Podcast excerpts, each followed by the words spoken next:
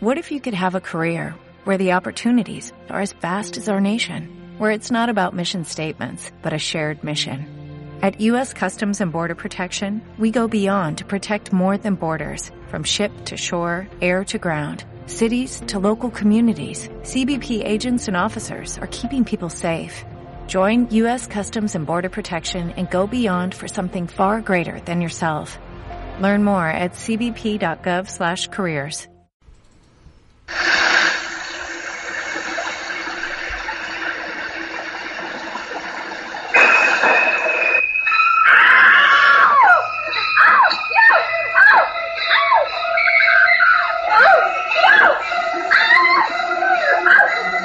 Oh,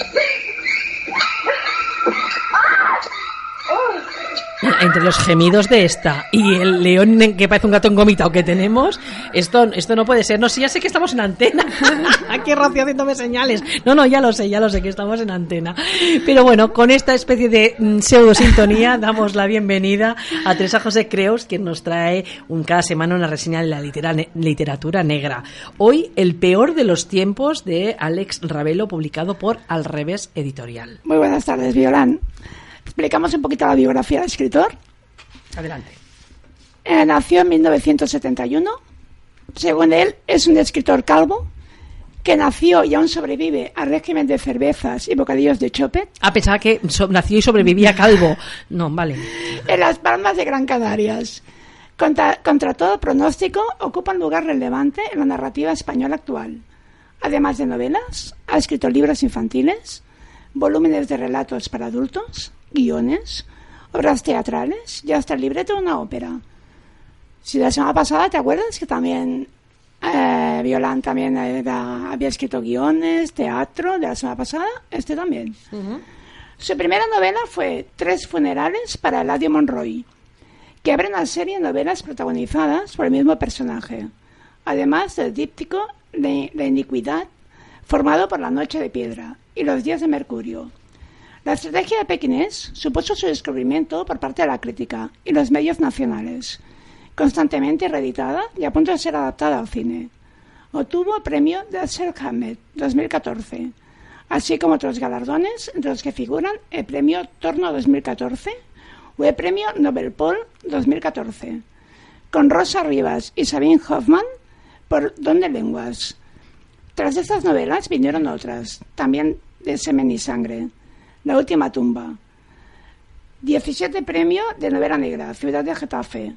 Las flores no sangran. Premio de Valencia Negra 2014. Y traducida a francés. O El viento y la sangre. Escrita con seudónimo como M. A. West. Ahora, tras explorar otros caminos literarios con sus novelas más recientes, La otra vida de Ned Barker y Los milagros prohibidos, Ravelo retorna su saga más golfa irreverente y crítica. O sea, golfa, irreverente y crítica. Sí. Promete la novela. Sí. Alexis Ravelo, a través de su escritura, nos transmite al lector la tranquilidad con la que viven los habitantes de las Palmas de Gran Canarias. Esta forma de vivir de ellos yo la envidio. Yo vivo en Barcelona y nosotros siempre vamos con estrés. ¿A que sí? Cierto, cierto. Nuestro amigo Nandi nos lo recuerda muchas veces. Es la quinta novela de Ladio Monroy, pensionista en la Marina, que complementa su mísero sueldo con encargos bajo cuenta. Tan sarcástico como sentimental, tan culto como maleducado.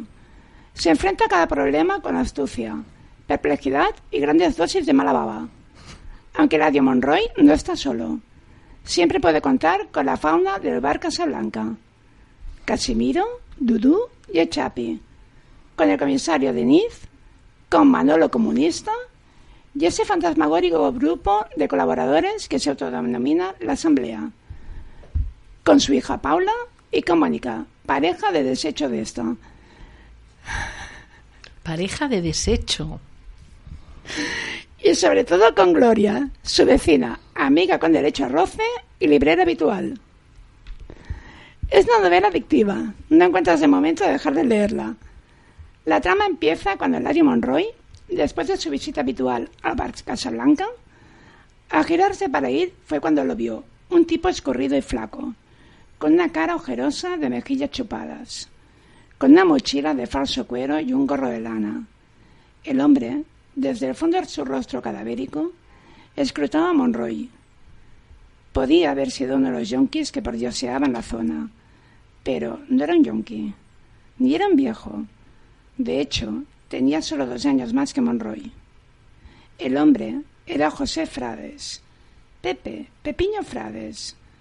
Había compartido buques y camarotes, bares y hostales, borracheras y tormentas, resacas y amanecidas.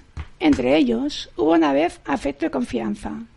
Y por último, una ruptura, abrupta y repentina, seguida del silencio y la desilusión, que siguen siempre las grandes amistades cuando las pisotean los corceles de rencor. Eladio presentó a Pepiño toda la fauna del bar Casablanca. Eladio y Pepiño llevaban 22 años sin verse, sin hablarse. Frades abre la mochila y saca una carpeta de cartulina azul. Comenzó a extraer papeles, una partida de nacimiento, la fotocopia de un carné, unas cuantas fotos, varias cuartillas. En ellas había datos, nombres, números de teléfono y varias fotos de un adolescente. El ardio recordó que Frades tenía dos hijas. Frades le encarga que busque a su hija pequeña Elvira. El adio la recuerda. Le recuerda que no es detective, que hay agencias de detectives. Accede como favor personal. ¿Y por qué no? El dinero siempre ayuda, ya que cobra una pequeña pensión. Intenta buscarla en las redes sociales y al final da palos de ciego. Apaga el ordenador Eladio decide visitar personalmente a Naira, la prima de Elvira. Ella le cuenta que Elvira es una cabrona, una cerda, una guarra, una hipócrita desagradecida, una traidora. Para Naira está muerta y enterrada. La tuvo en su casa comiendo la sopa boba seis meses. Naira se quedó embarazada de Adai. Se emparejó de él. Elvira, desde el primer día que entró a vivir a casa de Naira, se lió con Adai. Al final Naira los echó a la calle a los dos.